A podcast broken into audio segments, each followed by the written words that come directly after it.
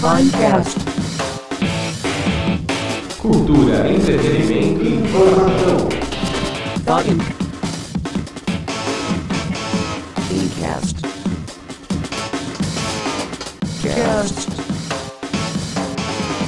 Finecast.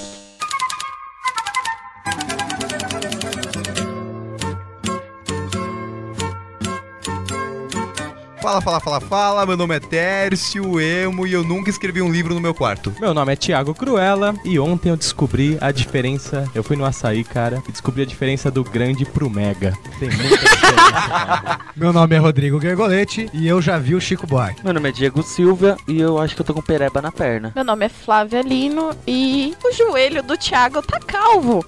Nossa, é verdade. Tom Igual a cabeça do Tércio. Muito engraçado. O meu nome é Leandro Luciano e eu descobri que o Paulo Coelho nasceu no Acre. Coelho não existe! Meu nome é Luciana Cruz e esses dias eu desci a escada da FAI quicando de bunda. Muito bem, muito bem. Estamos em mais um Finecast Literatura. Vou escrever uma árvore e plantar um filho. Estamos aqui com o escritor Leandro Luciano, que vai falar pra gente do livro dele que ele tá escrevendo. Vai falar uma coisa sobre literatura. Vamos bater um papo bem legal sobre o mundo maravilhoso dos escritores da literatura. Enfim, tudo que cabe em páginas. Mas antes, se houver algum, iremos para a nossa fantástica, Maravilhosa. exorbitante. Fabulosa. Maminha na manteiga. Resiliente. Lá, lá. Leitura de e-mails. Vamos lá.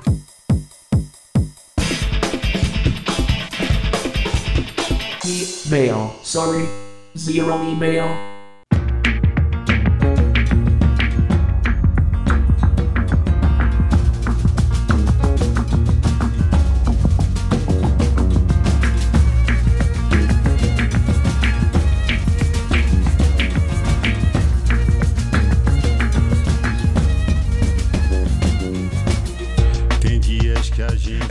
Aí, literatura. Eu vou escrever uma árvore e plantar um filho. Estou aqui com o escritor Leandro Luciano, que vai conversar com a gente sobre literatura, vai falar do livro dele. Tudo bem? Beleza? Tudo. tudo Muito certo. bem, então. Então vamos começar então sobre literatura, estilos literários. Vamos falar um pouquinho sobre isso. O que você, o que você pesquisou, o que você gosta de ler? Ah, eu tenho, assim, o meu, o meu veículo de, de leitura sempre foi muito fora. Eu leio tudo. Turma Tudo, da Mônica, Tudo, tudo, Playboy. tudo, tudo. É, m- menos G, né? menos jeito. Mas eu leio tudo, eu leio bula, eu leio camiseta dos outros. Você, gosta- você gosta de ler? bu- Alô, adora ler bula? Meu, você sabe que uma época eu entrei numas. Eu entrei numas duas vezes. Que uma época eu queria saber da onde vinha um Chester, que eu nunca vi um Chester vivo. E a outra época eu queria, eu queria descobrir quem escreve bula, cara. Você já conheceu um escritor de bula? Cara, Prazer, meu nome é Fulano, eu sou escritor de bula. Não existe esses caras. É verdade, cara, nunca tem. É legal o nome dos remédios, por favor, Luto Augusto. Hidroclorotiazida, metformina, coron, de conheço né? Cataflã. perca. Anitidina. É. ranitidina. Cloridrato. É, então a gente chega à conclusão que os escritores de bula são igual o Paulo Coelho e o Acre, né? Eles Não não existem, existem. cara. É igual enterro de anão. É igual um filho de prostituta chamado Júnior. Não é? Isso dá um livro, hein? Meu Deus, eu me chamo Júnior. Desculpem os júniors, né? Agora. Falando só da mãe deles. Muito bem. Então, os estilos literários. Já que você falou do Paulo Coelho, eu tinha um tópico lá pro final, mas vamos lá. O que, que você acha do Paulo Coelho? Eu acho assim, eu, eu digo assim, eu, no meu embasamento, no meu conhecimento, eu li uns 5, 6 livros dele. Que E bom. eu tenho um conhecimento, mas eu era bem mais menino, muito inocente, precoce, virgem, total. E eu tenho. Eu li, eu li a Bíblia. A Bíblia eu li. A Bíblia católica padrão, eu li ela toda. Boa, vou até com você. Meu E, Deus. Então, é, eu li, fui lendo com o tempo e acabei que eu li ela toda. E. Ah, eu tô no banheiro, não tem nada pra ler. Uma Bíblia! Lá, lá. Eu tentei, Porém, ônibus, né, quando esse cara veio escrever o 2, eu juro que eu tentei, eu não saí da Gênesis. Retorno de Jesus. é, Lua Nova. Não, Eu você não sabe que eu consegui conheço sair. um cara que diz que Jesus vai voltar numa nave, né? Ele chama Sérgio, esse cara, e mora aqui em Santo André. Ele, a- então, vai tomara que não seja a mesma, né? Dois mil anos parada, né? Então, e o Paulo Coelho, isso meu ponto de vista, eu que reparei nisso, ele copia muito muito, muito a Bíblia. Então, por exemplo, tem lá uma frase num livro do Paulo Coelho assim, é... E fulano subiu a montanha, é, olhou para sua esposa e disse, você é meu mundo. Aí você pega na Bíblia, fulano de tal estava sobre a montanha e pensou, Deus é tudo para mim. Aí você começa a ligar as coisas, você começa a perceber que tem muitas coisas que são tão paralelas que chegam a ser iguais. Mas o mesmo de uma Ele coisa. risca o Jesus e põe outro nome, né? Exatamente. Ele troca os lugares Não, mas também, o caminho de Santiago no, no. Diário de um Mago e a E o- peregrinação de Jesus no Exatamente. deserto. Pá. Tanto Então, mas que ele escritores. fez, ele assumiu o que ele fez. Ele falou: Eu peguei minha esposa e passei 40 dias no deserto e fiz a peregrinação como Jesus. Ele falou isso. Ele Por acaso, isso. essa parte do deserto tem alguma coisa a ver com aquele? Você leu Valkyrias? Dos Li. anjos, né? É, do deserto também, que ele procura? Tudo tem um pouco a ver. Se você pegar a obra toda, então não li a obra toda, mas li uns 4, 5 livros. Se você pegar a obra e for assim, é, retirando os pedaços daqui, dali, dali, você vai perceber que tem, tudo tem ligação. Sabe quando tudo tem ligação, igual estão falando do Tarantino, que um filme é o outro, que é o outro, que vai, todos os que filmes aqui, ó. são o mesmo. É a mesma coisa, você começa a ligar e, e é involuntariamente, entendeu? Você começa a ler e fala, pô, isso aqui é de tal parte, isso aqui é de tal parte, sabe? Certo. O engraçado Então- é que fica um pouco meio cômodo, né? Porque daí fica fácil de, de uma pessoa escrever um livro. Ela vai pegando basamento em outras coisas e só vai mudando palavras, Então era o ponto que eu queria chegar. Teve Tarantino uma vez, eu uma vez eu vi no Jô Soares, vários escritores que disseram isso, que eles leem outras coisas, e aí, eles leem outras coisas, começam a escrever. Tem vezes que eles escrevem e falam, pera, eu, eu escrevi isso aqui, mas eu vi isso em outro lugar. Caramba, eu copiei o livro Exatamente. inteiro que eu acabei de ler. Então, Mas, mas, o é- Paulo Coelho não era espírita? É o que dizem que ele é Ele espírita ele é- e ele ele é usa mago, a Bíblia e Não, tal. Mago. espírita não. Ele é Espírita mago. é, Não, um espírita é outra absurdo. coisa. Não, fora do Brasil ele é considerado assim. Ele é um Os mago. livros dele mago. são considerados Não, um mago. espíritas. É um. Gente, espírita e mago são é duas coisas totalmente, totalmente Eu diferentes. eu tô falando que ele é considerado uma entidade fora daqui do Entidade. É, ele sei é. lá. Ele é uma entidade. E estranho, né? é estranho, né? Não sei porquê, né? É Fazem- engraçado que nesse ponto eu acho que o brasileiro sabe o que é bom. Nesse ponto. Não, mas os livros do Paulo Coelho não são tão horríveis assim. Eles Ah, não eles- são horríveis. Eles não são horríveis. Eles não são horríveis. Eles só não são uma coisa renovadora, uma coisa nova. Eles só não são ah, 10% da visão que o Saramago tem do mundo, que, sei lá, o Vinícius, esse povo todo Então, mas aí, que- diversificava mas o aí é o que você ambiente. procura. É o que você procura. Claro. Não estou defendendo Paulo Coelho, tá, gente? Pelo amor de Deus. Eu, olha Eu tô- que susto, eu tava arrepiado aqui. Não, eu tô dizendo que tem gente que, pelo menos quem lê Paulo Coelho, foi quando eu li Paulo Coelho, eu li na minha adolescência. Claro, também. total inocência. E, e- não, e me senti bem. Eu acho isso Não, legal. Claro. Eu- Ah, meu Deus, Paulo tudo Coelho que é- eu fazer. Paulo Coelho é que nem novela. É não que nem tem novela. conteúdo, Você lê mas que te, nem novela. te, te distrai, te entrega. E o porque bom é assim, é- pra quem não, nunca leu e começa a ler o Paulo Coelho, já começa assim, já começa por algum lugar, entendeu? A ler alguma coisa. Porque tem gente que não lê nada. iniciação, né? É, que nem o Tércio disse que ele começou a ler quando ele era mais novo. E isso foi levando ele a ler outros livros, Claro. né? Então acho que Mas, tem algum assim, fundamento. Eu não gosto, eu não gosto porque eu acho que é muito pouco. Não que eu queira ser um gênio ou qualquer coisa do gênero, mas eu acho que é muito pouco. Não, é normal entendeu? você é uma coisa muito. um a gente pouco a quer mais, evoluir. Pra mim, aquilo Tanto já que não. quando eu Faltava tinha acho que uns Exatamente. 9 anos, cara, eu fiz a minha carteirinha da biblioteca. Uh, Eu falei, ah, biblioteca, livro. Fui seco no Machado de Assis, cara, com 9 anos de idade. Você se lascou, você se O que lascou. você acha que rolou, cara? Sabe, sabe o primeiro livro que meu pai me deu? Eu também, por isso que eu. eu Entendeu? nossa. Então, eu acho que se não, Não, existisse mas o, o- Paulo Coelho, Mas o problema desses eu só ia livros, começar assim. a ler com 40 anos de idade. problema de pra Machado você de Assis- o Machado de O Assis. problema de Machado de Assis, o problema desses livros assim, é que eles empurram pra gente goela abaixo na, na- no colégio. Por isso que o pessoal fica, ai meu Deus, cria uma série. Por causa dessa Que é, outra, é um erro faraônico, isso, na minha opinião. Você Sim. pegar uma criança e enfiar um. Eu- eu- o leia Zi- o poema do Manuel O Bandeira. Ziraldo o disse uma coisa uma vez muito bom que ele falou assim: olha, quando criança, acho que deveria ter dado um diário pra criança. Pra começar a ter o hábito de escrever mesmo. De Claro. expressar eu tenho diário até hoje. Eu acho que eu já contei aqui que a minha mãe lia, eram seis vidas secas pra mim quando eu tinha seis anos. Nossa. Meu pai me deu um livro chamado Homem que. Calculava com Por isso 7 que tem anos. problema, cara. né? Nossa, por o isso homem tem, calculava. por isso que você não é normal. Eu ia ler o Homem Sim, Calculava, é muito claro. legal, mas, É muito Mas é legal. difícil. A- Agora pra gente é muito legal. na época quando eu li, eu não Então. entendi, não consegui ler. E outra, a criança, isso é, eu acho que a criança, ninguém pode tirar de uma criança o direito dela ser criança. Sim. Uma criança, ela tem o direito de ser criança, ela tem o direito de, né, de Que Deus abençoe o? Ziraldo. Exatamente. Você sabe, a polícia parou o Ziraldo e falou pra ele fazer o exame do bafômetro, isso é fato. E falou, ó, o senhor pode fazer aqui, assoprar, fazer o exame do bafômetro? Ele falou, ó, amigo, eu não vou fazer isso, porque se eu fizer eu vou destruir um patrimônio público. tá muito bêbado. é, ele é Ele tá certo. lançou, uma, ele lançou uma revista chamada Bundas, que só tinha rostos de pessoas e falava sobre as personalidades e tal. Aí Ele falou que a revista chamava Bundas porque só tinha foto de caras, ao contrário da Caras, que só, tinha, foto de bundas.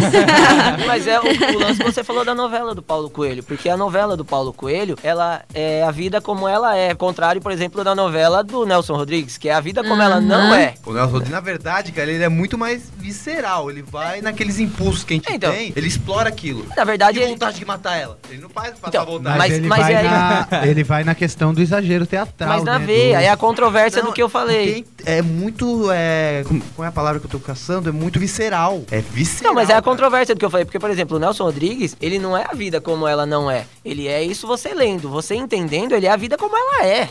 Sim, entendeu? cara.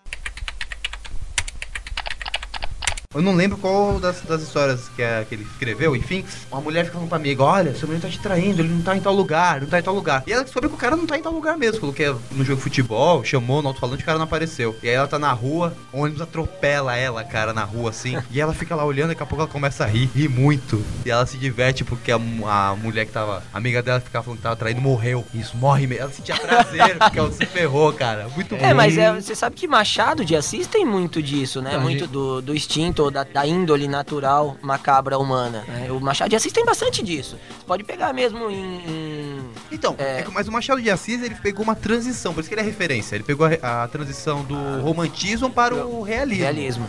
Que o romantismo era tudo aquela coisa É, pomposa, sim. descritiva, toda- Detalhista, né? É, o cara fa- falando de tudo e tal. E o Machado de Assis começa a pôr defeito na mulherada, começa a pôr defeito em todo mundo. É, tanto que o. Linda e coxa. É, Linda e coxa. é esse Pode aí. ser bonita. Esse é do Memórias, Memórias Póstumas. Póstumas. Inclusive é um Então, dos favoritos. Impro- in- Inclusive, esse é o livro que é considerado essa a inversão, É a transição. né? É a E é o transição. livro- É o, livro mais épico do mundo pra mim. Que começa no meio, que vai pro fim, que vai no. É todo fragmentado. É, o cara começa no enterro dele mesmo e de repente ele volta e, E começa a virar uma uma bagunça. É perfeito, né? E, e ele, e ele quis fazer tudo e não fez nada e vira uma bagunça desgraçada. Quem tem a intenção de escrever alguma coisa maior do que uma redação, é... Qua- quais seriam a- a- umas referências literárias, assim, coisas que o cara é praticamente obrigado a ler? Obrigado a ler, na minha É, opinião. Lua Nova, eu né? saber disso, se Lua nova.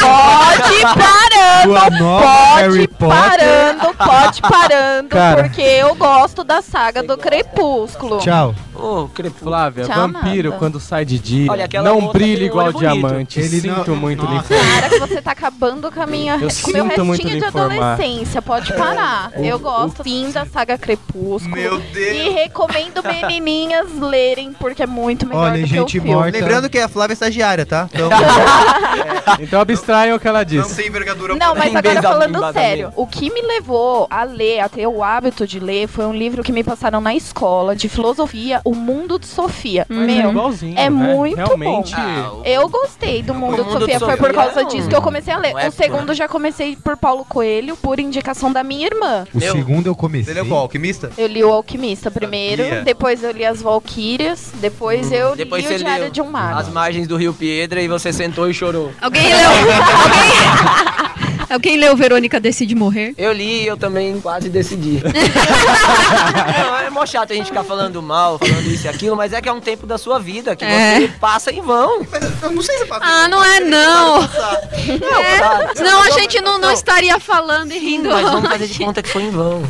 vamos pôr isso no ar. Faz de conta que foi Nem em o meu livro, É. nem o meu. É o que a gente tava discutindo há um tempo atrás. É, antes, de repente, você entre um livro bom e outro, lê um livro que não é tão bom, um Lua Nova, pra descobrir do que não ler nada. Entendeu? Do que não ler nada, Não, mas assim, minha opinião, agora eu vou falar sério mesmo. Eu acho que livro é questão de momento. Então, por exemplo, você pode ler qualquer tipo de livro, sendo literatura, poesia, crônica, o que seja, ou não. Se é um momento que você se, se acoplou aquilo, você vai ter um, um, um Tem uma retorno ligação, né? interessante. Isso, tem uma livro, ligação tem ligação. que você tá. Respondendo Não aqui, você pode perguntou, ler, desculpa. pode ler por pose também, né? Você tem que se divertir não. fazendo isso. Porque ler é bonito, né? Não, eu li tal livro, eu Viu, li tal Thiago? livro, eu não sei o quê. Ah, não, mas ler coisa boa, né? Então, Ah, não, gente, não é por nada. E mas Flávia? Eu gosto. ah, mas eu gosto de ler esses livros que apertam a fantasia. Mas- mas sabe? bem, que faz você viajar. Não adianta eu ler. Não, Não adianta eu ler um Machado de Assis, um Carlos Drummond de Andrade e ficar boiando. Ah, a gente não é culpa que você é Não. burra.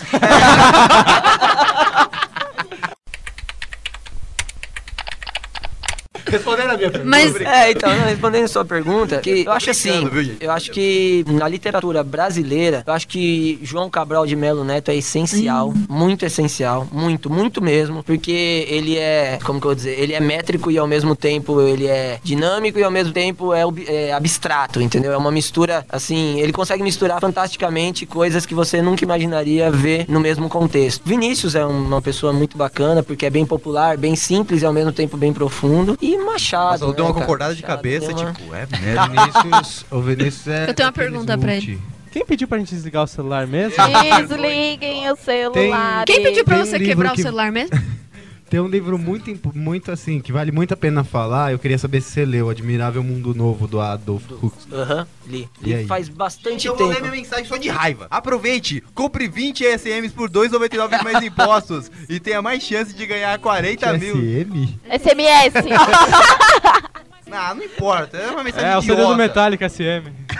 Ó, agora eu tô desligando essa porcaria de celular. É mudo o seu Cri, celular. cri, É, fez barulho, que cri, desgraçado. cri, Uhul. Cri, cri. Então, eu li, eu era menino, eu li, era bem menino, assim, sei lá, 16, 17 anos, era bem menino. Mas, hum, assim, é um livro que eu recomendo, mas eu acho que já é um, pra quem tá começando, é um pouquinho mais complicado. Porque eu não vou negar, eu não entendi É very pouco. hard. É eu very entendi hard, é pouco difícil dele. mesmo. Então, eu já não é um livro que, que, assim, eu recomendaria. Sabe um livro que eu acho maravilhoso e simples? O Operário em Construção, do Vinícius. Não É um- conosco. É, o que tem o próprio, o, o próprio poema Operário em Construção, tem alguns sonetos bem conhecidos. Vinícius era bem genial, né? Ele tinha uma forma de, de dizer coisas longes, né? Me- O melhor, como que é? O uísque é o melhor amigo do... Não, como que é? Eu já ouvi isso, eu já ouvi isso O já.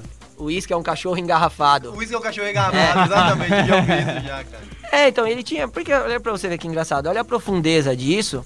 Porque, poxa, o cachorro é um amigo de, da história humana, sempre tem um cachorro envolvido ali com o homem. E o cara era um viciado em uísque. Então ele juntou as duas coisas numa simplicidade incrível que faz você rir, pensar e ter lido uma poesia. Isso aqui já vai entrar no contexto que falamos antes da importância do riso, do bom humor. As Porra. pessoas, pessoas inteligentes têm bom humor. Mas eu cara. admiro o Vinícius pelo seguinte: o Vinícius ele colocava a vida pra cima, e eu acho isso uma coisa primordial. Eu gosto do Augusto dos Anjos, ele é um poeta mórbido, mas ele é um poeta muito, foi um poeta muito bom, um marco, um cara genial. Ele escreveu um livro na vida dele toda, chamava Eu, o livro, chama Eu, e é o único livro dele. Só que assim, ele é um poeta mórbido. Você lê, você entende a poesia, ou chega até onde você quer chegar, porém, porém mórbido. Agora o Vinícius não, ele colocava a vida pra cima, sempre olhe pra frente, vá atrás do seu amor, siga felicidade, sabe? As coisas dele sempre eram assim pra frente. E isso é uma coisa que eu admiro muito. Ele O Machado de Assis é- era engraçado, era divertido, mas era mórbido também, porque no final do livro você fica pensando. Ele era, mas eu acho que assim, Ele, a- tipo, ele põe uma reflexão, tipo, quando ele fala no final assim, é. Então eu resolvi escrever isso pra, pra mostrar a minha degradável vida. Uma coisa assim, Uhum. que ele, eu não me lembro exatamente o final. Então você fica pensando, nossa vida realmente ela é vazia. Ela é estranha. isso, ela é isso. Mas dentro disso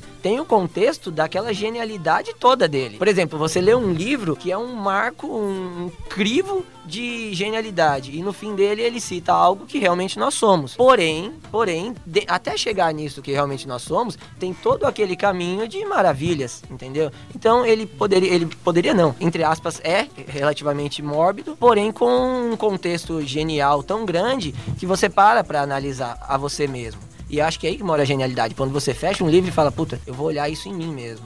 Vai refletir. Vou É, refletir. que é a importância da arte, chegar ao sublime. Exatamente. E ele era um cara extremamente apaixonado, tanto que ele, desculpa, quando ele, quando a Carolina morreu, ela morreu em 1904. Ele escreveu, se eu não me engano, em 1905 ou 1906, o soneto a Carolina. Um repórter entrevistou ele e eu li isso numa revistinha que, na época, em 1906, não tinha TV. Eu acho que o Machado de Assis não tinha Orkut. Ah, né? Não tinha, não tinha nada. Mas ele tem E- Twitter. ele não tinha nada, porém ele Não, falou, também. ele falou a realidade pro cara, pro repórter. O repórter entrevistou ele e falou assim: Como o senhor se sente sendo chamado de gênio pelos maiores gênios do país, que são os integrantes da Academia Brasileira de Letras, da qual o senhor é o presidente? Como o senhor se sente? Ele falou: ó, Faço minhas palavras de Brás Cubas e toda a inteligência humana é tão vã quanto um par de botas. e eu Lindo trocaria, é, ele falou, e eu trocaria toda essa famigeração, toda, por ter a Carolina aqui do meu lado. Nossa. E ele falou isso, Eu ele não falou isso pra sair na. TV, pra sair em tal lugar. Ele falou porque realmente era verdade. Aquilo não ia fazer ele vender mais livro, não ia ser mais famoso do que ele já era.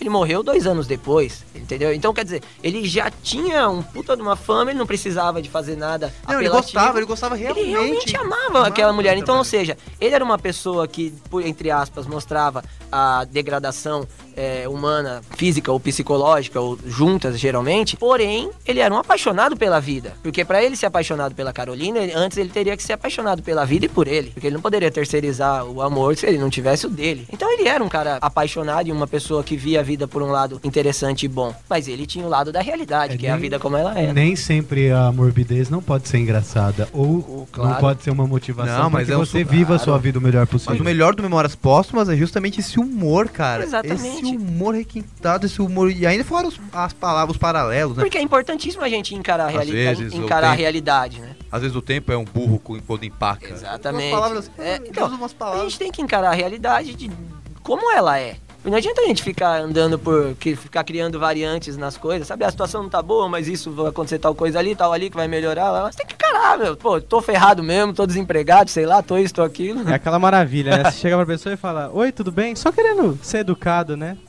Mais ou menos. Ou quando, não, ou quando não te soltam, ah, só se for pra você. Quando É. você recebe um bom dia. Artista tem muito disso. Sempre tem um projeto. O cara nunca tá desempregado. Você, você é artista. Ator é. Você tá fazendo o quê? Eu tô com um projeto. Ele tá desempregado. O cara fala, eu tô desempregado. né?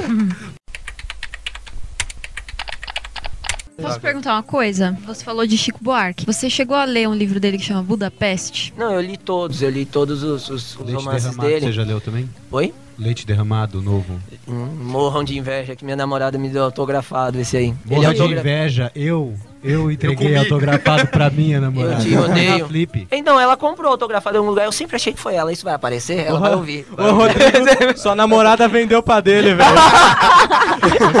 Flip, a minha namorada fez eu ficar na... A Flip é, a- é festival ou é feira? É festival É literário. um festival de feira. Festival Festival de Literário de feira, Paraty. E aí minha namorada foi assistir a palestra do, do Chico e me fez ficar uma hora e meia na fila. aí ele saiu e foi dar o- os autógrafos lá. Mas você viu que coisa estranha que aconteceu lá? A gente tá falando sobre a- o instinto humano. Olha que engraçado aconteceu né, lá, lá em Paraty. O, o Chico tava dando uma. falando sobre o livro, sobre Você o leite lá? derramado e tal. Não, não. Ah. Eu li depois. Eu tava. E ele tava falando sobre o livro e um cara anunciou, falou, ó, a partir daqui a meia hora o Chico vai estar em tal sala dando autógrafo no livro. Todo mundo foi embora. Ninguém Líder- ficou mais lá pra ouvir o cara. Quer dizer, mais vale você ter o nome do cara escrito do que assinatura. escutar o que ele tá falando, né? É, não, minha namorada foi É. mais inteligente. Ela fez eu ficar Então, lá, chegou tá só na hora de, de É. assinar. Budapeste. Budapeste, eu sempre quis Então, alguém pra conversar sobre isso, porque... Budapeste é o Agora é o momento. É, então, eu tava tentando, aí eu Saramago, pego... o Saramago disse que Budapeste é um marco na literatura brasileira. O Saramago disse, palavras da boca dele, falou assim, ó, eu acho que Budapeste reverte muito o quadro da literatura, é, da,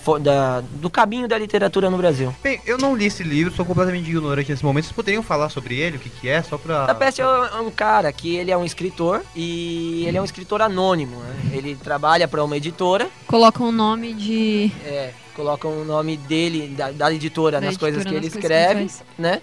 E ele, tá, ele vai pra uma viagem de leitores, de escritores anônimos. É engraçadíssimo, né? Imagina. Que foi em Budapeste. No meio da viagem, o avião dá um problema, eles acabam pousando, né? E aí é um puta de um rolo, que aí ele conhece uma mulher De que... patins. É, é uma puta bagunça. Ele conhece uma mulher que começa a escrever no corpo dela. Ele só consegue ter criatividade Escrevendo no corpo, dela. É muito legal. Então ele escreve, tipo, ele fala, Tereza. É, Tereza de nossa, primeira ia mão me deu os seios e depois me cedeu a nádega direita e, e foi no braço de Tereza que escrevi meu primeiro capítulo e começa a desandar e ela se afasta dele e ele começa, ele perde o fio da meada, porque do novelo ele, não- ele não tem onde escrever. Uhum. Aí ele começa a pagar as putas Pra pra escrever. escrever nelas, mas não tinha o mesmo gosto do que escrever em muito que legal! Meu, Ele passa filme é muita muito coisa. bom. E ele volta, né? Tem filme? O filme é muito Eu não bom, eu sabia tenho que tinha filme. Você tem?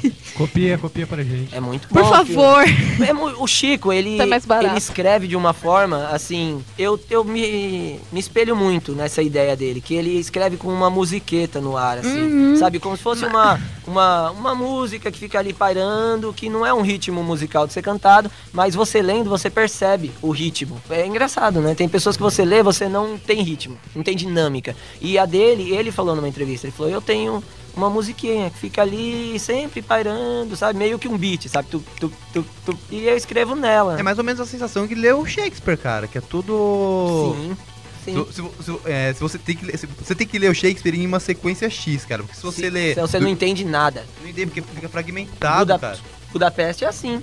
Budapeste é assim. Pro- todos os Eu achei confuso assim. no começo. É eu li umas três No começo eu não conseguia, eu tinha que voltar um capítulo e ler de novo. Aí É eu voltava o outro, e, É mas eu confuso. consegui. Eu gosto Valeu muito a pena. do Estorvo. O Estorvo eu gosto bastante. É um cara muito chato. O Estorvo é um cara muito chato. É- É, um livro dele que é um. Ele tem quatro romances, né? Ele tem o A Fazenda Modelo, que é de 74, Que ele fez por uma questão de sobrevivência, porque na época a- não tava dando muito música, isso e aquilo e tal. Ele tinha, tinha que ficar iso- e- exilado, e exilado. tal, então ele acabou fazendo a. Ele chama, como que é que ele chama? De novela. Ele fala novela Fazenda Modelo. Aí depois ele fez o Estorvo, Budapeste e o Leite derramado. Leite derramado e tem um. É, são, esses, são os quatro. O, dizem, falam nas nossas aulas de história da arte, falam muito que na idade contemporânea não existem gênios. Mas eu acho que o Chico Buarque é um, um belo exemplo. O cara faz tudo. O cara escreve, canta, É que na dança, joga biribinha. Tem um defeito ele. Tem, porque assim, por exemplo. Dança na boquinha da garrafa. Não, o pai do cara, Sérgio Buarque de Holanda, um dos maiores historiadores do país, o tio Aurélio, dicionário Aurélio Buarque de Holanda, a mulher dele, Marieta Severo, gênia, né? Pô, pianista, puta atriz. Tá, o e a filha tá- dele casa com o Carlinhos Brau. Era a linhagem! Neto vão ser o que eles vão tocar pandeiro, tocar, sei lá.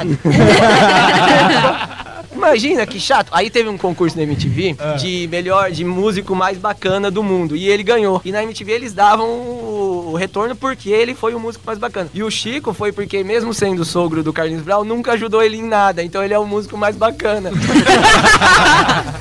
Os caras da MTV odeiam o Carlinhos Brown. Muito bom, cara.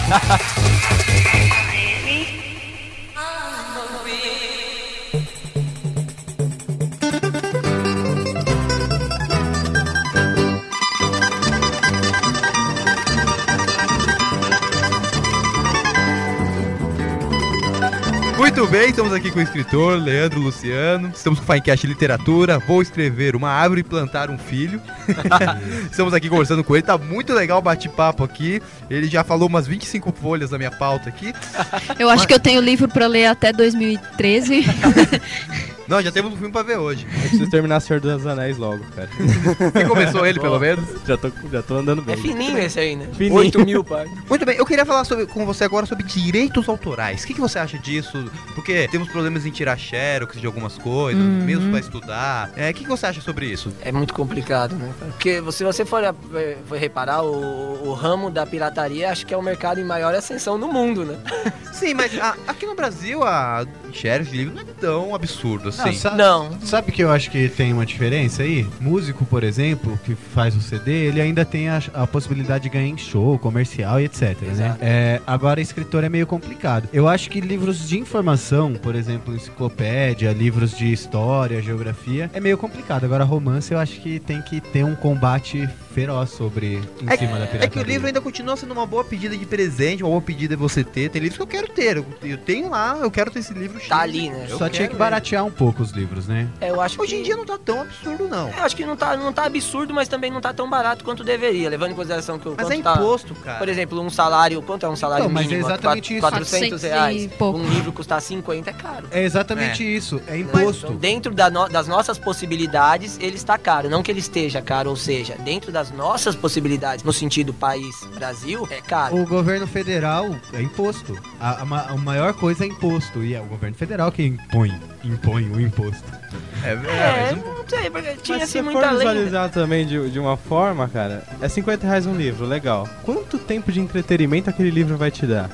Se for 50 horas pra você, você ler aquele livro, você tá pagando um real a hora de entretenimento. Mas é o que eu disse, não é que ele é caro, é que dentro das possibilidades em que vivemos, ele é caro, mas ele não é caro. Eu Dentro do que ele vai te trazer, ele é Porque hoje em dia você leva sua namorada no cinema sem ter a meia entrada, você gasta 60 E a pau pipoca? E pipoca. E se for 3D? Tomar Você banho. devolve o óculos no final. Eu tô com medo deles. Cinema, O pior é problema devolver não o nem óculos. ingresso, Cara, cinema o problema é a pipoca. Não, a pipoca. E aquele refrigerante de. de, de, De água. A CPTM De- tá de com um gelo. projeto agora. Eu vi lá na casa da minha noiva também. Eles entregam um livro pro, pra, pras pessoas no trem. Eles dão o livro. Ah, vi, vi E aí tem uma etiqueta assim na capa do livro assim: termine de ler e passe adiante. É. Aí você, Nossa, é, você é dá pra legal, qualquer é pessoa. legal. Você, que você recebe com a função de passar quando você terminar de ler pra qualquer um. Porém, você tem que passar. Que incentivo cultural muito É bom, muito bom, cara. muito bom. Igual eu falei no de biblioteconomia e volto a dizer, é uma ferramenta interessante, o Orkut de livros, Sim. que é o Scooby, S-K-O-O-B ou L, alguma coisa assim. Enfim, Mas eu mando. põe de novo no post Eu aí. mando no post. Eu no tenho, post eu tenho por causa do Finecast, porque eu escutei o Finecast de Biblioteconomia e eu fiz por causa disso. É legal porque tem como você trocar, os, trocar livros com pessoas também. Você É negocia muito legal, uma claro. troca de livros, tem um, um diálogo sobre livros na, na internet também, que é uma coisa muito é legal. complicado, né? Porque pra quem escreve é, livro, livro mesmo, dá pouco dinheiro. Dá um dinheiro de sobrevivência e tal, mas dá um pouco dinheiro. Agora, livro dá dinheiro, desde que você não seja o escritor. Entendeu? Se você é quem vende, se você é quem comercializa, ele dá muito mais dinheiro. Só que, por- igual você tá falando sobre piratarias, essas coisas, eu acho que a pessoa, a pessoa, eu digo, o ser humano, parar, analisar e falar, poxa, eu vou comprar isso é, falso ou eu vou xerocar isso, eu vou estar tirando desse autor uma obra que ele criou, uma informação que ele fez de bom grado pra passar à frente e não vou estar devolvendo nada a ele. Isso que complica, né? É muito, você- deli- é muito delicado, é um cara. roubinho, né? Tá, tá roubando, entre aspas, uma informação, porque você não tá dando nada por ela e você tá absorvendo ela. E a Nada, pessoa tô pagando o Xerox, não é repassado pra ele? que, né? Pau, velho.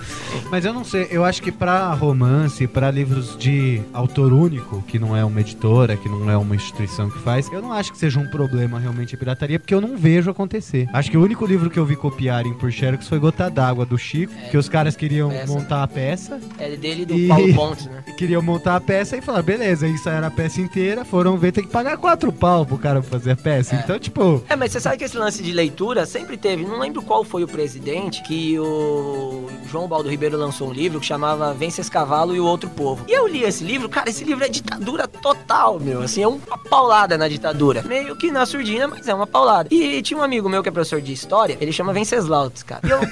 é. Venceslau. um beijo, Venceslau. Venceslau, vem aqui e dá um beijo. E ele, eu comentei, eu falei, meu, esse livro é ditadura pura e como deixaram editar? Ele falou, não, eu lembro disso na época. Saiu em um jornal escrito assim: é, ditadura não está querendo lançar, deixar que lancem o livro tal, tal, tal, de João Baldo Ribeiro. Aí depois saiu uma outra marca do presidente falando. Deu, deu uma nota, né, dele. Pode deixar lançar, lançar isso aí, que ninguém lê mesmo. Então, quer dizer, eles tentaram não deixar o livro sair, depois o presidente deu uma nota, não lembro qual era o presidente, deu uma nota no jornal escrito que iam deixar lançar, porque ninguém lê mesmo, é indiferente. Meu, ó. Chamou Muito praticamente bom. a população de ignorante. Mas na época a ditadura era Como isso, que né? ia Eu- ler? Eu, mando. O, o Edu falou, o Edu, a gente já falou do Edu aqui um milhão de vezes no Fancast. Ele tava contando que ele viveu durante a ditadura e ele já fazia Aham. peças teatrais. Ele é produtor Sim. O teatral. Orlando e também ator. tem cada história, meu. Ele falou que eles montavam uma peça e colocavam uma cena com um palavrão, com uma passada de mão, antes de uma cena que ia criticar a ditadura. Então o censor tava assistindo, aí tinha Ou depois. de xingo, de passada de mão, ele anotava. Enquanto ele tava anotando a cena, rolava a cena que, A ele, outra não, aqui. que ele não podia ver e passava em É, e branco. tinha o lance dos palavrões, né? Que não, você vai pôr pi nos palavrões? Ô, Não, porque assim, por exemplo, tem um, o Chico fez isso muito. Que, por exemplo, ele precisava ter um filho na peça. Ele colocava 30 parios, sem necessidade. Quando o cara pegava a peça pra ler, ele ia arriscando todos esses e o filho que era o essencial, ficava. Porque chamava a atenção pro, pro monte que não tinha necessidade. Então eu acho que isso era interessante. Isso, a ditadura foi interessante só nisso, pra, pros artistas. Ah, porque é. ela fez Foi. você. Da necessidade se faz a criatividade. Um Exatamente. cultural absurdo no Brasil na Teve. época da ditadura. A gente tava comentando Exatamente, sobre. A gente tava comentando até sobre a música. As músicas eram muito melhores. Artista escritas. gosta de Porra. transgredir. Ah, claro, claro. O lance é Na fazer época. o errado, né? O que não pode, né? Ou apontar o que está errado, mas ali que a- na ditadura era muito mais absurdo. É, claro. É que eu não peguei eh, esse momento. O Chico mesmo é um Tudo cara que é errado é mais gostoso, É, ele né? foi, ele ficou um ano, né, na Itália, Uh. exilado. Ficou um ano só, depois voltou. Mas ele chegou a ser preso uma vez, mas soltaram ele no mesmo dia. Aí ele voltou, aí fez aquela apesar de você, né?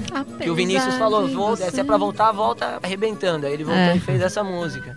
Até no Zuzu Angel lá. Da... Aquela A música do- da Zuzu Angel é dele. É, Aquela música do, do ET lá, aqui na Terra estão jogando futebol. É de quem? Tem muito samba. E Meu caro amigo, é dele e do Francis Raime. Meu cara Sabia que era dele. É, então, é, É as muito histórias das- escancarado. ele fala o nome da Marieta, É, não a fala? Marieta, manda um beijo, Beijo- para, beijo o seu. para o Um seu. beijo na família, na Cecília, nas crianças do Francis. Aproveita Ele tá pra contando também mandar mesmo. lembrança.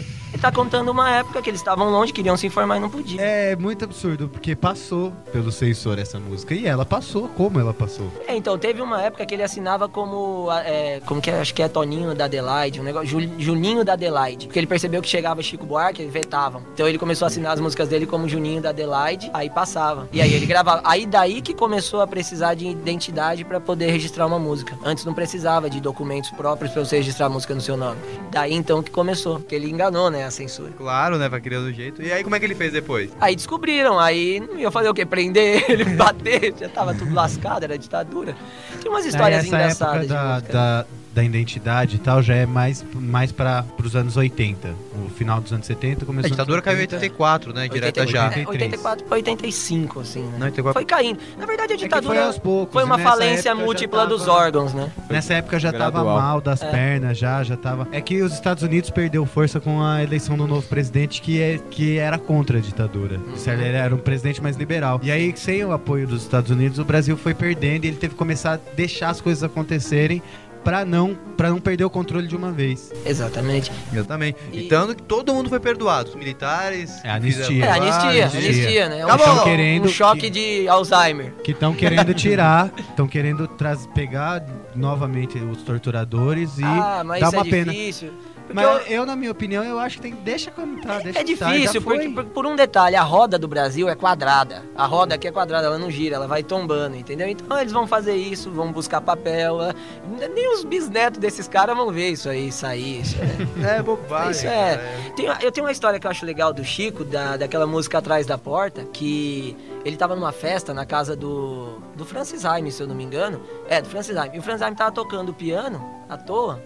E ele, meio bem melado, que eles quase viviam são às vezes, né? sentado do lado do piano, e ele começou a escrever. Quando olhastes bem nos olhos. E escreveu um pedaço, pegou a folha, colocou na mesa assim e foi embora. Um ano depois ele tava na casa dele, chegou uma fita gravada com a voz da Elis Regina, até o meio da música onde ele havia escrito, pedindo com a. com a. escrito a punho pela Elis, por favor, Chico, termine a música. É, eu vi essa história. Isso tá no Louco, DVD né? dele, essa história, não tá? No- no- Não sei. Ele fez o comentário, eu tenho a impressão que essa época era assim. O, por exemplo, o Chico ia visitar alguém, ele chegava, na hora que ele ia embora, os caras falavam assim: Você viu só o Chico? Ele tava sóbrio. Será que ele tá mal? Brigou com a mulher? Né? Será que tá acontecendo, né? Mas- Ah, literatura, vou escrever uma árvore, plantar um filho. Estou aqui com o escritor Leandro Luciano. Bem, vamos falar do seu livro então, vamos bater um papo sobre ele, bem? O nome do seu livro é... O vamos lá? Tércio que inventou a moda. Não, Feio que inventou a moda, ou Gergolê que inventou a moda, como É, você o- quiser. Da editora 24 por 7, né? Exato. Tá, saiu agora, né? Essa semana. Já lançou já? Já lançou. Estamos vai no entrar... dia Estamos em novembro. É. 7 de novembro. É, É, o vai... programa vai lá pra dezembro. Pra sai, dezembro. né? É, então vai estar à venda em todas as livrarias. Porque eu sempre quis falar isso, melhores galerias do ramo. Lembra que você sempre falava? É, lembrando que no post do site vai ter lá o, o link que vai direto pra algum lugar que venda. Não sei qual ainda, mas vai ter. É uma. Então, o feio que inventou a moda é o seguinte: é um. É um. Uma, um contexto social, na verdade, interno. Porque o personagem ele chama Jabi Nailson. Só que na verdade ele sempre é chamado de Jabi. Né? Já eu queria colocar um nome realmente que fosse um problema social. Jabi. E Jabi Nailson deve ser, né, cara? Você não imagina, você contrataria um Jabi Nailson? Você contrataria um Tércio? Vamos continuar falando do livro. Mas existe, será alguém que chama isso? Tércio? Ah, não ter, não, terço não. Deve ter, deve ter. Tem um amigo meu que tem dois primos que chama Kesley e Kennedy e são irmãos. Eu dei aula pro Jubiscreibso. Nossa, eu tinha muito problema com meu nome por ser Diego Aparecido, né? Mas eu acho que tem coisa pior ainda, Pelo né? amor de Deus, seu nome é perfeito. E o Eu Tovaldo? contato- É, meu Temistocles Rosa. Tinha um cara que Tem trabalhava com o meu namorado na Sabesp que ele chamava Ribi Clécio. O apelido dele é Ribi. Gente, eu conheci um cara que chamava Luiz. Walt Disney. Só que o sobrenome dele era Luiz Pinto Albino. então ele tinha um problema social muito maior do que qualquer um desses Ele não podia pegar sol pelado, né, pra corar. Não, ontem eu fui na Anguera, aí tava, tá, tipo, colocaram aquelas faixas assim, né, pra falar quem passou na prova do Enad. Meu, o nome da menina era, era fulana, aí colocaram AP para abreviar o Aparecida, Pinto e o outro. Meu, por que que não abreviaram o Pinto? Você imagina a vergonha daquela Porque menina. senão Você ela, que ela teria que vai- ser japonesa pra abreviar o Você pinto. não né? imagina a dor pra abreviar um pinto? Eu conheço um cara chamado Tércio Emo. A única coisa que abrevia um Viado. pinto é o frio. Muito bem, Então. então o cara chama. Então, é, o o- que, O, que a moda? o, o personagem, o protagonista, ele é uma pessoa que ele não se dá muito bem socialmente. Ele é um menino que sempre teve alguns problemas relacionados a, a lidar com as pessoas e tal. Tem muito disso, né? E o corpo dele, por intermédio disso, criou um. como se fosse uma outra pessoa, como se fosse um amigo imaginário, algo do gênero. Que é o filtro social dele. Então, por exemplo, eu vou falar alguma coisa pro Terço. Fala, pô, Terço, sua blusa é bacana. Aí eu primeiro falo pra ele, falo assim, meu, o que você acha da blusa do Terço? Aí ele vai falar, ah, bacana. Eu falo, ah, sua blusa é bacana. Então ele, ele arrumou uma pessoa que é como se fosse um filtro social dele. Nossa. Que é uma pessoa que sempre tá com ele e, e é o que dá coragem pra ele, dá a vontade, a vivacidade dele seguir adiante. Eu não quero sacar seu livro, mas esse cara existe? Ou- Não, eu não tô vendo ninguém aqui do meu lado. Pô, é. Não. Por quê? Aí- Ele tinha múltiplas personalidades, então. Não- É esquizofrenia isso, né? Tipo uma Ilusão. esquizofrenia, só que geralmente O esquizofrênico ele é, pergunta. ele é uma Ah, Não, tá. o cara não existe. O cara não existe. É tipo uma esquizofrenia, porém. Achei que ele existisse. Uma esquizofrenia, ela é. Geralmente, esquizofrênico ele causa, mata alguém, se mata, vê monstro, vê coisa, se suicida por É que ver. tem graus, né, coisa. de esquizofrenia. Exatamente. Graus, É, autismo é aí que eu queria chegar. E de repente ele, se for Era bem taxar como esquizofrenia, simplesmente ele tinha um amigo imaginário. Digamos assim, numa simplicidade bem macro, não é isso, mas poderia dizer assim. E é o seguinte, ele começa a crescer, ele trabalha numa clínica de doentes mentais, onde tem um, um cara que é um cabo, pai de uma criança que só toma banho com ele, e esse cabo ele é responsável por achar um puta de um corrupto canalha que fugiu, que é o ca- esse canalha, é Não como se fosse o pai do Jabi. Então, ou seja, é um- uma uma uma é um emaranhado de fatores, até 70% do livro, ele mostra personagem por personagem, tipo escrito Ellen, aí fala sobre a Ellen, Jabi, sobre Jabi, é, sei lá, Senhor Antenor, sobre o senhor... 70% do livro até o final, todas as histórias se juntam, entendeu? Nossa. Então, até os 70% você lê um por um, depois todas se juntam e você entende tudo. E quando ele começa É a um ficar filme mais do velho, também, ó. Ah, Várias é? histórias É? que viram uma então, só. e, e quando ele começa. Quando ele descobre que esse cara não existe, ele entra em pânico. Ele fica trancado em casa dois anos e vira um rolo do caramba. As pessoas começam a entrevistar ele. Poxa, você tinha um amigo que fazia isso? Ele sim. E aquilo começa a tomar uma dimensão tão grande que vira uma moda. Todas as pessoas começam a. Antes de falar pra outra pessoa, ela começa a perguntar pra um amigo dela, que é ela mesmo. Fala, pô, o que você realmente internamente acha disso? Ah, eu acho isso maravilhoso. Pô, então vou falar. Então por isso que é o feio que inventou a moda. Isso é demais, cara. Nossa, cara. E aí, conforme ele vai envelhecendo, cada ano que ele envelhece, um ano, esse amigo imaginário dele, que chama Arthur, ele vai diminuindo o ano de idade, ele vai rejuvenescendo. Até o Ah. momento em que ele some, que é onde o Jabi já tem é, embasamento e capacidade social de lidar Ele é sozinho amigo com as do coisas. Benjamin Button. Pô, e você acredita, eu escrevi esse livro, eu é tinha. bem Jabi no Button. Jabi. Eu tinha 22 anos quando eu escrevi, eu tô, fiz 27 agora. E nem existia essa história, né? Mas acho que provavelmente, provavelmente alguém vai falar, Meu, pô, pra tem- minha idade o cara já tinha escrito o livro. É, chora aí. é, Chora não, começa o seu, pô. Começa o seu, é, aí tempo. O legal, o legal é que o livro dele dá uma peça, né? Eu tava aqui pensando. Eu- Nossa, cara, eu peça, montaria. Eu Então, montaria. tá, Vamos né, vender os verdade. direitos, então. Quanto você Daria 10%? pra... É 10%. 10%? Mas você sabe que eu- essas viagens minhas se devem muito, e- se deveram e se devem muito a Saramago, sabia? Que eu sou muito apaixonado por Saramago e ele tem umas viagens assim, malucas. Sempre é uma viagem. Por exemplo, sei lá, deixa eu ver um livro dele, uma viagem. A Jangada de Pedra, não sei se vocês- vocês já leram. Pô, é um livro que de repente abre uma fresta no chão, infinita, as pessoas vão enfiando lá coisas pra ver até onde vai, nunca tem fim. e separa a Península Ibérica, sabe? Separa a, França da, da, da, da Espanha e fica aquela, aquele rasgo no meio. Chama, desculpa. É jangada de pedra. Ai, meu Deus. É uma maluquice. Então, essas viagens de realmente ir muito longe, ir muito além, e dentro desse além criar um mundo que poderia existir, é o que eu gosto, entendeu? É o, o lance que, eu, que eu, eu me sinto bem escrevendo, é o que eu me sinto Me diz, qual que é a sua... O seu ritual para escrever, assim? Você Que tem algum que- ritual? Isso é que legal, você tem algum ritual? Nenhum, cara. Sento no nenhum. vaso escrevo? Nenhum, nenhum. É, eu, eu não. Assim, eu não sou um escritor chato, saca? Porque tem pessoas que são escritores chatos, que o cara, ele é, ele é escritor, ele tem que sentar num bar, cruzar a perna, acender o Malboro e ficar falando sobre a... Eu né? tenho um amigo que escrevia no motel. Ele ia assim, porque... Mas você ia com ele? ele escrevia em você, é o Budapeste. Droga, tentei passar despercebido essa informação. Tinha que depilar muito pra eu conseguir escrever nele, não dá. fui lá ajudar ele. Ele é com cal. Ah, boa. Ele, Não, no teste eu ele, escrevi em braille. É, me toque pra você escrever.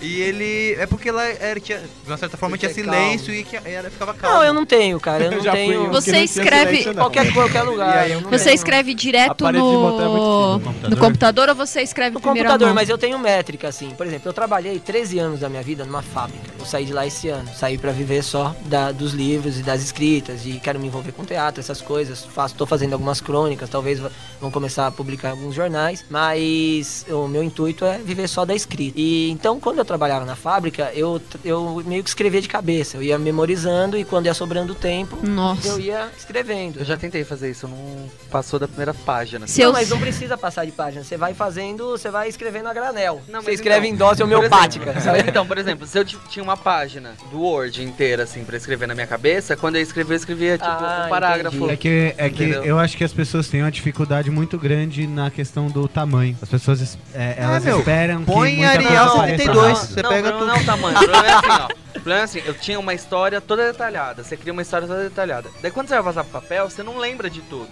Daí você diminui a história, entendeu? Você resume. é, quando você vai escrever, você resume. Então assim, quando eu penso em alguma coisa, você tem que escrever na hora. Entendeu? É, eu acho que eu teria muita coisas- dificuldade pra escrever.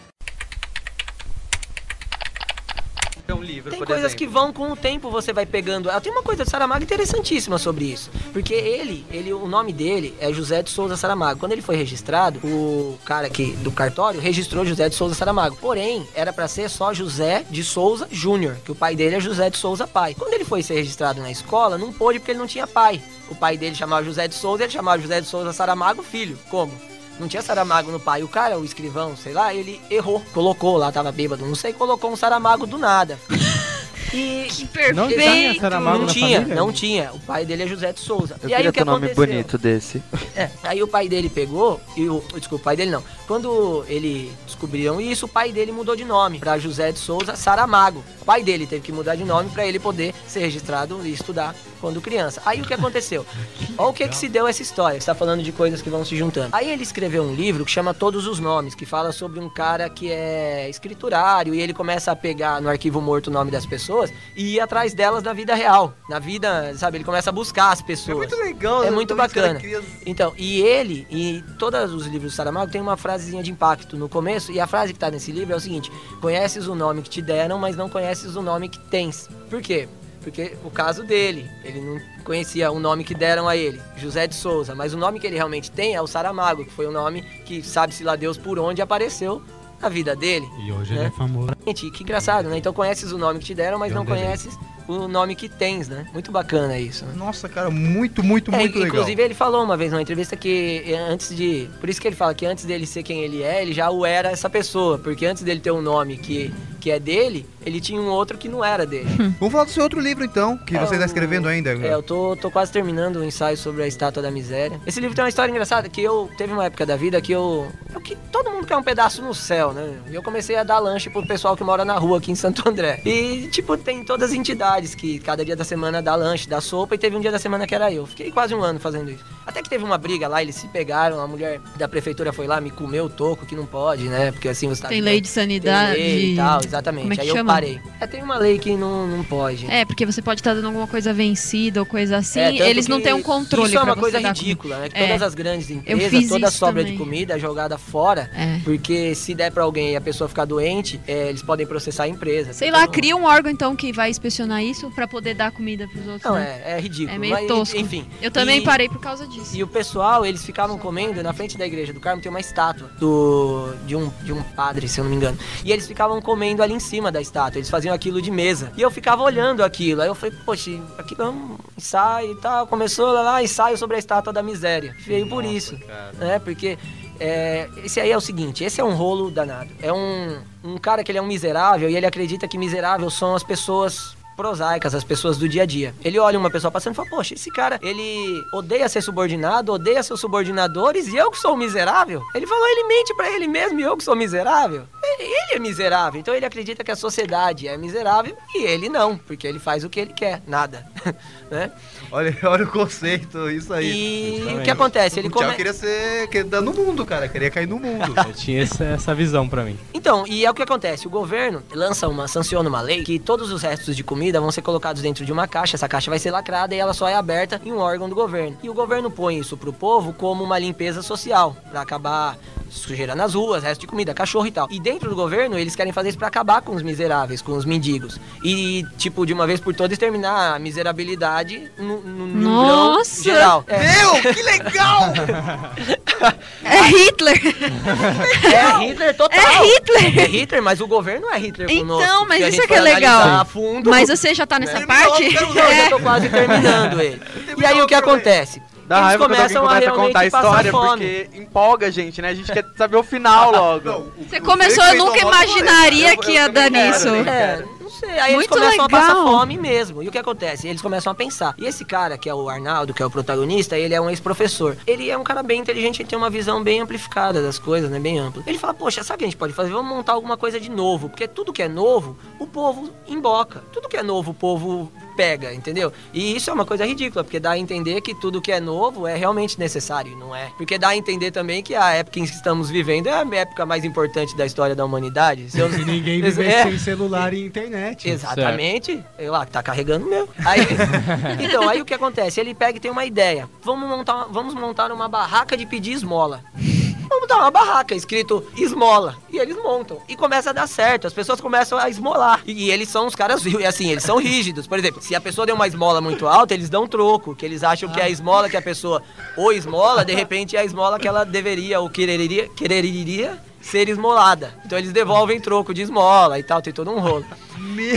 E, e isso começa a tomar uma dimensão muito grande. Isso se passa em São Paulo e começa a tomar dimensão no país. Que começa a virar um puta de um negócio. Começa a aparecer, tipo, como se fosse franquias de barraca de pedir esmola.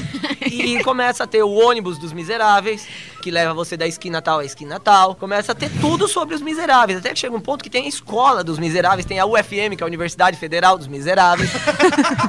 Porque o que acontece? Esse dinheiro começa a tomar uma dimensão tão grande que eles, eles se organizam dentro da miserabilidade deles e até onde o raciocínio de algum deles, que é pouco ou pobre no sentido, nesse sentido, alcança, eles começam a tomar uma dimensão tão grande que as pessoas começam a parar de pagar imposto de renda. E começam a parar porque, por exemplo, o seu filho do- ele estuda na Universidade do- dos Miseráveis. A sua esposa pega o ônibus dos miseráveis pra ir daqui e ali. Começam a parar de pagar imposto e começam a dar dinheiro só na esmola. Então, se eu parar de dar esmola, de repente, se você parar de dar esmola, seu filho não vai ter onde estudar, não vai ter professor, ela não vai ter ônibus. Então, se torna um novo imposto. E as pessoas param de pagar imposto e vivem só da esmola, doando, dando ali esmola, que é o novo imposto, entendeu? A Novo, ideia é você cria um novo sistema econômico. Exatamente, a Você ideia sai é do.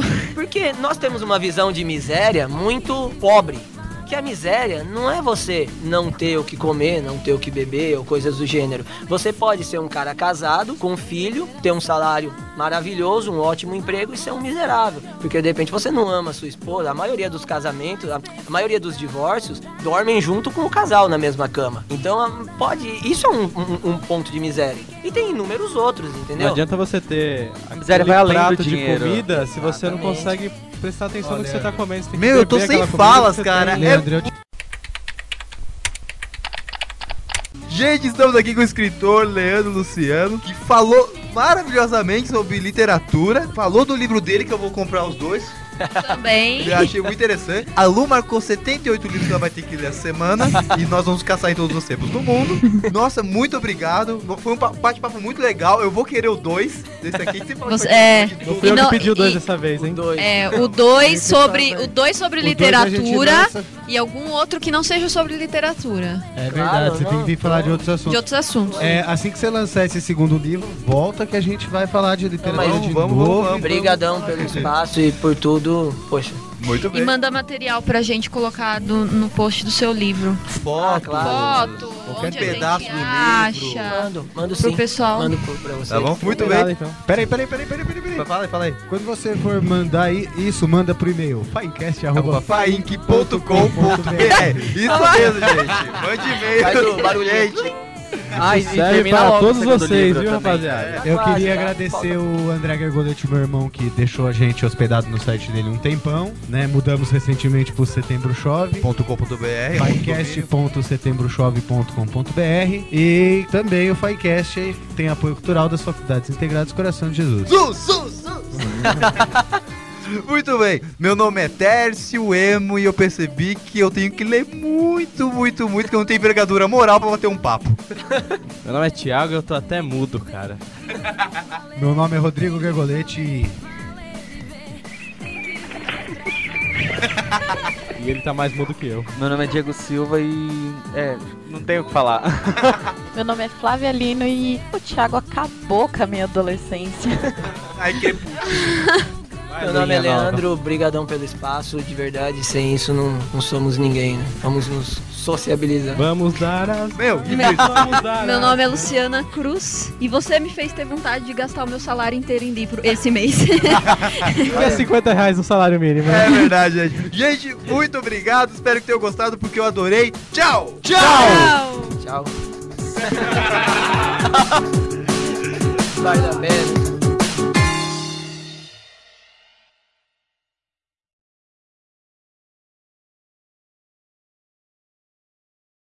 Sim. Ele não é. Você... Sentir prazer porque Exato. a pessoa deu. A pessoa, a pessoa amor, tem um, episódio lá que a mulher sempre fala do, do marido dela. O seu marido tá te traindo, o seu marido tá te traindo. Aí quando o caminhão. O que foi, gente? Primeiro palavrão do. Ele tá debutando aqui, que bonito. ele, Ele falou comigo quando fala palavrão, ele falou um palavrão. e ele nem percebeu. Se f***der. Ele falou Nem percebeu. ainda, viu? Você falou um que até babou no microfone. Ótimo! Eu vou ter que pôr um monte de pi nessa Segundo! Melhor ainda, o teste se f*** nessa p***. E, se- e se o cara popisse e falar assim, se f... eu, eu, eu, eu, eu. Vai popir aonde? Muito obrigado, gente. Fala mais alguma. Meu, Não, não fala dias muito, eu- senão ele vai sabe- cortar um teco, hein, pessoal? Esses dias eu e minha namorada ficamos tentando lembrar, a gente sabe 27 palavrões. Nossa, eu vou tentar Peraí, peraí, peraí. é 27, interessante. Silêncio. Fala, que eu vou cortar essa ponto final. Fala. Não, eu e minha namorada saber os conversamos. 27 palavrões? Ah, os 27? não, não lógico. lembro, não lembro. Ai. A memória macabra é a dela. Nossa, eu tenho medo, velho, porque eu sozinho sei uns 68. Você é Fora os que você 68? inventou. Fora não, mas, que a minha mas cabeça a gente não- inventou nós, e- nós não colocamos que envolve mãe, tia, essas coisas, não. Vamos lá, Tércio. Mas eu não preciso deles. Volta a sua pergunta. Também vai. não. É. Não, eu tava falando do. Nelson Rodrigues. Nelson Rodrigues. Esqueci.